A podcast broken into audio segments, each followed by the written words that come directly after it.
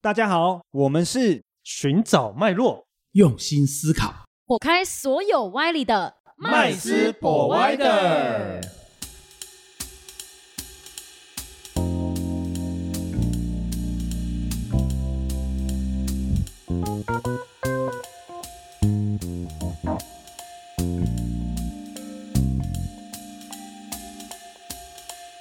Hello，大家好，欢迎回到麦斯 Provider，我是麦斯，我是 Josh。我是 Rich，我是 Vanessa。今天呢，要来跟大家聊聊跟我们生活中息息相关的，不外乎就是吃饭嘛，吃饭啊，嗯然后上班啊，我最喜欢的工作吃饭啊，食对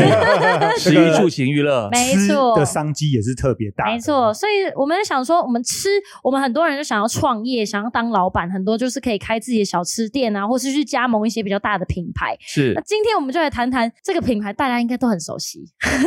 我就蛮想加盟他当的。当我今天不知道吃什么的时候，哎，得来速就特别方便，哦有没有？对对对而且这三个字感觉好像就是为了麦当劳所设计出来的一样。对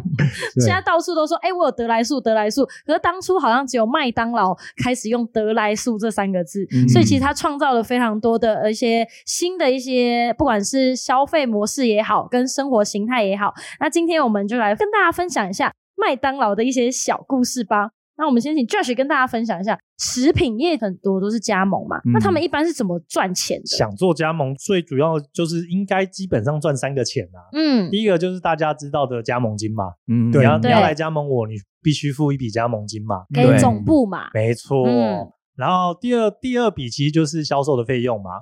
就商品销售销售的费用。嗯这就算是费用吗？像有点像权力金呐、因哦，对为因为你销售的一个营业额，其实你还是要缴交个部分到嗯回到总店嘛，嗯嗯，对不对？嗯这嗯这哦，讲白话就让总店抽了，抽是成抽成啊，对提成抽抽成，感觉有点不好听。这 对叫做技术权力金。对 OK，技术权利金哦技术权利金，对对， OK 第三个就是你加盟主，你还是要叫货嘛，你就得跟总店叫，哦，哎，总店就可以赚这限定中间原的料，差价。对，哦没错嗯没错，有的一般甚至人好像连装潢啊，对哦然后店这面都些不能自己选，设备啊之类的都是需要跟总店直接购买，因为他就为了确保 SOP 一致性嘛。对，嗯对，所以嗯所有只要你现在看到店面上所有东西，应该都是可以赚的。哦，所以其实如果假设说今天是做我是加盟，我想要去加盟一个品牌，其实我就要负担，其实这些费用都是要缴出去的，没错啊，对只啊能靠自己的营业额来去提升，诶那或这者是样人事成本的降这样好像低。经营品牌比当家门主好哎，哦，对啊对啊 没有错哎。其实其实，在都给吃人家的产业抽好像是这样，是啊，对啊，没因为你错看，像这样台湾这个，其实台湾那个所谓的吃的加盟啊，嗯就是我们在饮食类的加盟总部，说真的还真挺多的。我觉得嗯饮料店特别多欸、哦，哦真饮的，料哦对啊超满级街多。台湾应该是手摇王国我吧？感觉一个月就出一个新品 牌，超一条街上面对啊二十间饮料店哎那，会有更多品牌也做不到一个月哈，嗯 哎，不过不过我们刚刚好像漏了一个东西，在台湾的话啊，其实应该很多加盟总部，尤其是饮食相关的，嗯他们最后都一定还有一条路是他们想赚的，就是资本市场。哦你，说上市吗？对啊呀、因为他们很哦多都是像这个，为什么急着要赶快开放加盟？啊哎，如果对不对我是我是总店，我就不想上市，因为全部我自己赚。对啊，就是赚自己的啊，但是有的可能考量不是这样啊，他想要去更多钱有进人来想。赚股票你钱嘛，言下之对意是割韭菜 吗？呃，对也不能说割韭菜啊，对不对？对他可能就是觉得说，我自己的东西的品质啊，可能也没有到呃非常非常完美嘛。哦，就是还是有一些对那我不如小小的，对我不如就求速度、嗯，哦，那我就是到资本市场去玩玩嘛。就是大数嘛，就是让自己越来越大，越来越多人对知对道对这样。对对哎，，那像今天我们要跟大家分享的台湾的麦当劳呢，因为哦其实我们现在常常大家就说以前读书时期啊，就说动不动就要去麦当劳读书啊，然后或者是现在可能之后就觉得小时候就觉得，哎，偶尔吃个麦当劳是一个很奢侈的事情，是一个奖励等等，对就是有一种不同阶段有不同阶段的一个感你受。说是你小时候，哎，对， 啊哎我等一下讲我小时 候，其实麦当劳哦在在我们就是我们在座的这个主持人里面，应该都有不同的回忆啦。是嗯对，因为我们刚好是历经不同的年龄层嘛。嗯嗯对，那那其实我们简单的那个跟大家分享一下台湾麦当劳的过程，然后、嗯哦，那其实台湾的麦当劳是这个，其实早期在一九八四年的时候，它进来台湾之前哦，也是由这个我们的呃孙家哈哦，嗯这样当然就是跟党有关嘛哈，嗯 啊来这个引进哈这个美国的这个素食产业进来台湾哈，嗯，那当然，他在台湾这个发展的过程中，哈，其实呃，真的也是帮党也赚了不少钱啊，然后、嗯对那党国经济就对对了党国经济啦，哈。那但是他赚钱的的方式跟我们以往看到的这个所谓的这个呃美食产业哦，就是饮食产业哦，不大一样哦，因为他们远就早期在美国的时候，他们就已经沿用这样的一个思维在在经营全世界各地的呃加盟版图哈、哦。嗯那最主要，麦当劳它它的做法是这样的：当这个国家属于开发中国家，那它都会开直营店，嗯不给加盟，哦那不给加盟。是的，，可是他那这样子对他们来讲，直营跟加盟的差别在哪边？呃，直营跟加盟差别当然就是像刚刚我们一开始讲的嘛，哦加盟就是呃我把技术啦，把这些设备、把原物料提供给加盟主，加盟主哎你自己努力呀、哦，哦营业额你要自己创造咯。哈、那你的这个所他谓把的这店个开起来，然对后给你你你的这个财务状况跟我就比较没有关系，反正我就嗯像、我就是固定要抽你的，啊等又着是听抽哎等着对抽就 对了，等着被抽哎对，对等着抽，哎。哦，那所以这个是有很大差别的。经诶，直营店的话，他就要想办法哦，去让他带的动生整意越来个越商好。圈。嗯对，所以呢，麦当劳它的策略真的是非常简单，就是它就是在台湾初期的时候，它就是选择直营，然后直营的过程中呢，它能够先买下的店面，它就买下，不然就签很长的长约。嗯，对嗯，那买下这个店面之后呢，那它就会在这边做商圈的经营改造，对也就是透过它的这个麦当劳的这个呃影响力这个影响力，然后去改造了这个商圈。那当这个商圈呢慢慢蓬勃发展起来之后，哦，那它就开始哦，像这个最近疫情期间，可能有的人就有外看到带新啊，闻，对不对？嗯哦，，看到它外带越来越多，就算了，居然它内用的都关起来了 啊，甚至有的已经熄灯了。嗯哦嗯，那其实不是它熄灯，是这本来就是它的策略嗯哦，因为时间到了。为什么？因为台湾也进入到已开发的阶段，对，所以呢，他把所有目前手上有的这个我们讲的直营店，慢慢的就转出去给加盟主来加盟这个位置，让加盟、哦加盟主继续去赚这个成熟商圈所带来的收益。哦，那他就退到后面去赚稳定的现金流。嗯哦，那所以其实对于这个麦当劳这样子一路的操作啊，大家都误以为是它就是赚刚刚我们就是上述所提到的这些那收三益种而已。对，那嗯三种什么、嗯哦呃，所以言下加盟之意金、原物料啦他这些东西而他已买了这一家店，其实还要再付他租金哦。哦，对啊，加盟完他之加后盟他了之后，嗯他还要付他 租金。哇，那对。这个麦当劳听起来根本就不是卖汉堡的啊，根本就是搞搞房地产的搞房地产的对对对，，不过你我们可以可以想象一下嘛，因为其实麦当劳这样子的一个商业思维，其实跟我们的生活其实也蛮息息相关的欸。嗯你看哦，如果我们每一个人啊，就是跟麦，我们假设我们自己就是像麦当劳一样，那麦当劳它在创业的过程中，它就是。初期它就是看到一个商机，然后把这个商机 SOP 化嘛，我们讲对就是就是流程化，然后它就做成汉堡界的这个就是得来速嘛，嗯哎、他在美国就是这样干的嘛，就是他希望就是、呃停车，然后买了之后在车上就可就可以以吃了走，对你就可以走了，你不要在我的店里面内用，不要占我的空间嘛。嗯所以他后来就成为美国的第一个呃做这样子方式的这个素食产诶素食店嘛。嗯那后来呢，他这个模式呢做起来之后，他就开始在想，我主动收入有了，那我们讲嗯的就是主动就是收入嘛。卖对卖对汉对堡的部分我，透过 SOP 标准化创造了一个别人没有的技术，所以呢，我自己呢已经开始赚到稳定的主动收入。嗯他也没有停下脚步、欸，他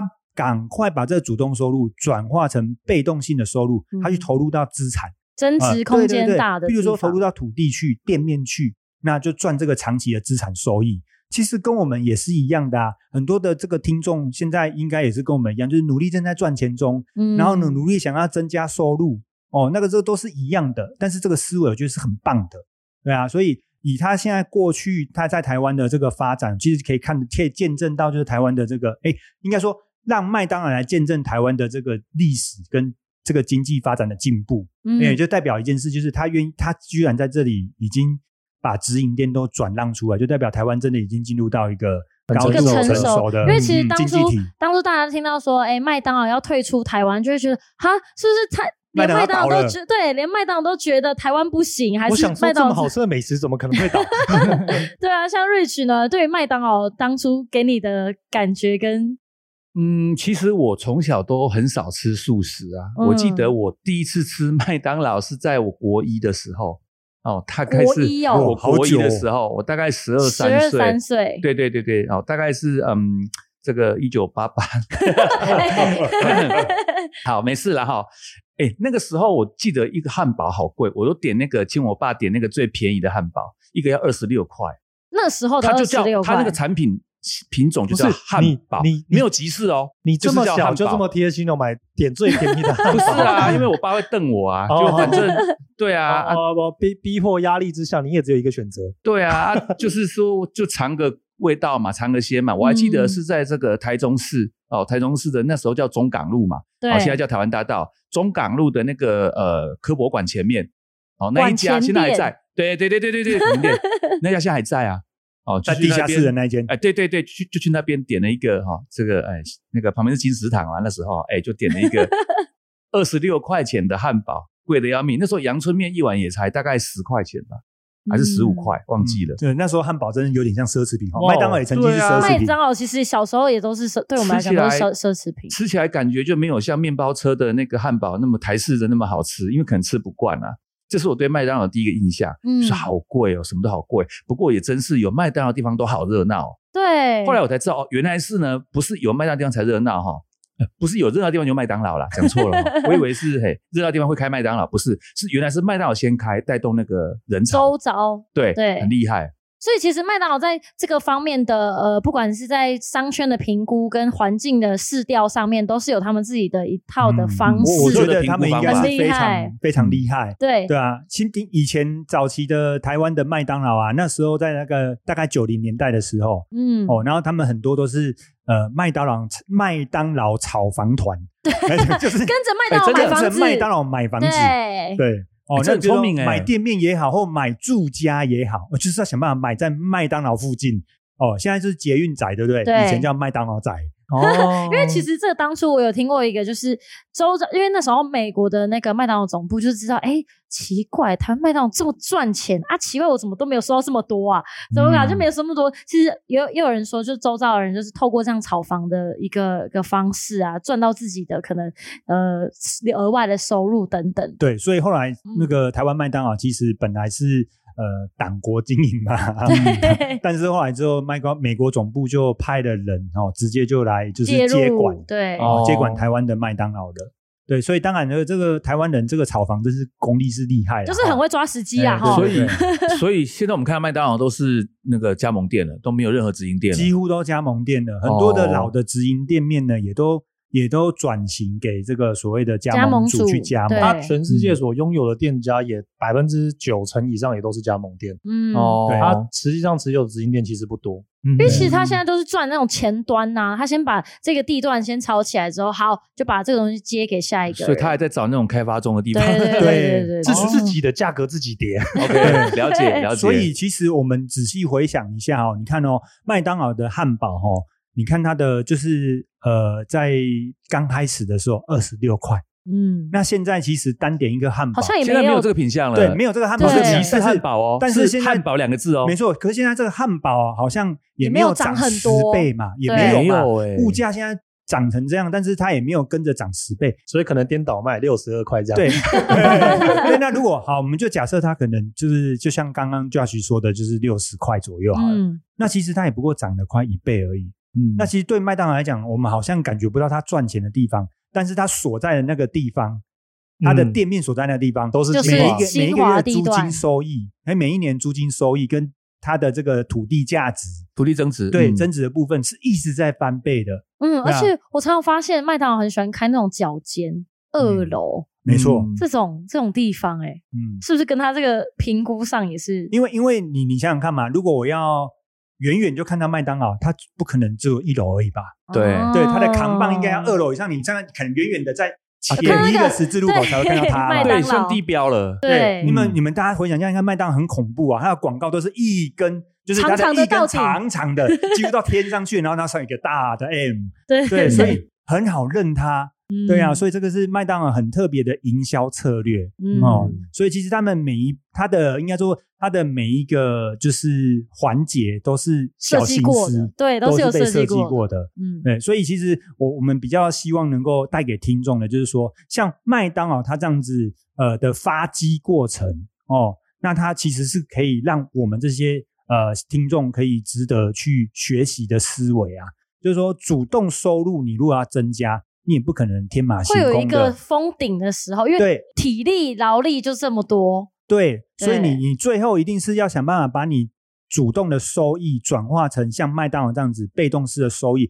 才能够不会受到这个经济的循环或者是疫情啊意外啊这些意外或啊什么的影响到。嗯那当然，在主动收入的部分，我们也看到麦当劳真是非常厉害哦，他他在一他也很开始认真的时候卖汉对堡啦很认真卖汉堡其， 对啊，像这个他的汉堡就是听说上面的芝麻 啊。哎有固定的有颗数固是定不的，是固定的， 哎，对对，还有他的哦连那个个气泡都有对那对对对个很规可定怕的，哎，对，所以其实这些小细节都是影响到他主动收入稳不稳定。嗯，对，，那当然就是再来就是他有一套非常严密完整的一套系统。所以如果你今天呐、我们这这些听众，假设你今天主动收入部分，你想要再额外增加的话，那你要慎选你的标的物。嗯，我们讲标的物就是说，这个标的物要能够帮你增加主动收入的情况下，一定是要有系统化。嗯哦，如果你要自己平白无故再创建一个系统，对你来讲一定很吃力。嗯但是有系统的情况下，或许前期比较缓慢哦，因为我知道巴菲特说过，没人想要慢慢变富有嘛。嗯，但是呢，事实上真的是只能慢慢变也富有，快不了，哎，也快不了。嗯，所以呢，有了这系统呢，你可以慢慢慢慢的累积你的主动收益，以然后再透过主动收益的部分呢，去创造你的这个所谓的资产性的收入。哦，那当然这个部分就可以呃，透过我们节目常常聊到的这些有关于金融性的这些产品嗯哦，来做入手哦，来去创造这个累积这个所谓的资产性的收益啊。没嗯错对，啊所以麦当劳的思维，其实我觉得是真的还蛮值得我们去这个呃学习的，这个是我我觉得蛮棒的地方的。是啊，我这样听完就是说，哦，麦当劳事实上表面就是卖汉堡、薯条，对不对？事实上，这个这个弄房地产嘛，对不对？举举个例子，它它这样子嘛，哦。那我们如果在创业投资的时候，我们哦，不见得是只有以食品为局限嘛，当然，当对不对？然，各行各业嘛，呃，也许我们的那个嗯，平时的劳务或时间，那个也是个主动收入。啊对，但是事实上，你累积起来稳定的时候呢，是不是可以再衍生出其他的东西，哦对嗯对不对？那对这个可能要思考一我下嘛们。问问看 Josh 好了啦，因为 Josh 呢，就是他其实就是麦当劳的非常爱好者，就是很想心心念念说麦当劳真的很赚钱，我好对啊想加好盟想麦加盟一间麦当劳。那这样子了解打完不赢了人，家就加入人家吧。 对，这样子整个麦当劳这样子营运的状况啊，跟它的一个营运模式，对于如果假设真的是你是想要加盟他的人，你会有是怎么一个想法？突然觉得不想加盟了，突然觉得他赚那太多肯德了。基好 了，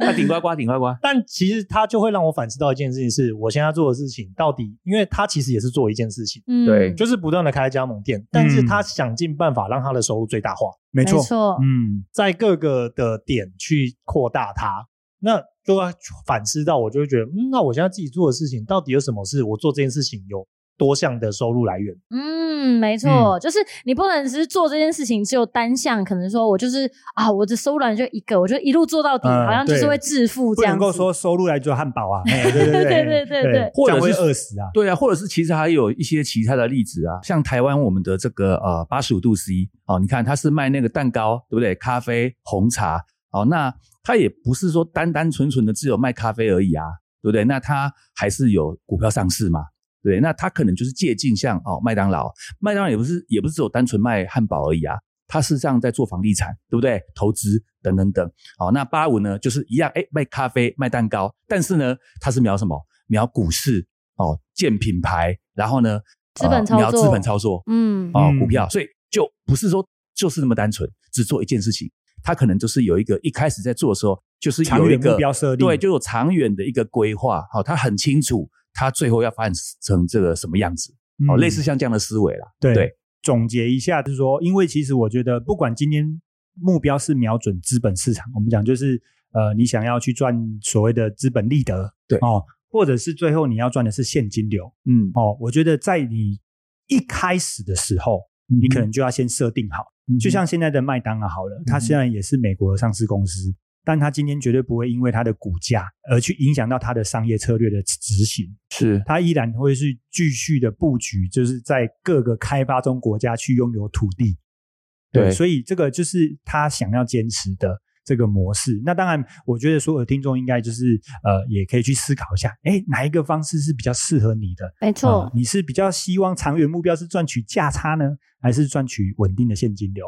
哦，那今天我们就是透过这个麦当劳的故事啊，都要了，啊、对，对 对来跟各位分享，来跟这个来跟这个所有的听众分享说，其实像麦当劳这样的国际性企业，它的思维其实也可以让我们这些听众哦、呃去拿来在生活中融入运用嗯，哦。嗯，那未来我们可能还有多更多有趣的一些故事啊，我们可以在这个节目中跟大家分享。那今天节目就到这边喽，谢谢各位，下次见，拜拜，下期见，拜拜拜拜。谢谢今天的收听。如果喜欢我们的节目，欢迎在 Apple Podcast 订阅留下五星好评，FB 粉砖追踪按赞，不吝啬将频道分享给身边的好朋友们哦。有想问的问题或想听的主题，也欢迎留言私讯告诉我们，在节目上让专家说给你听。麦斯 Provider，下次见喽。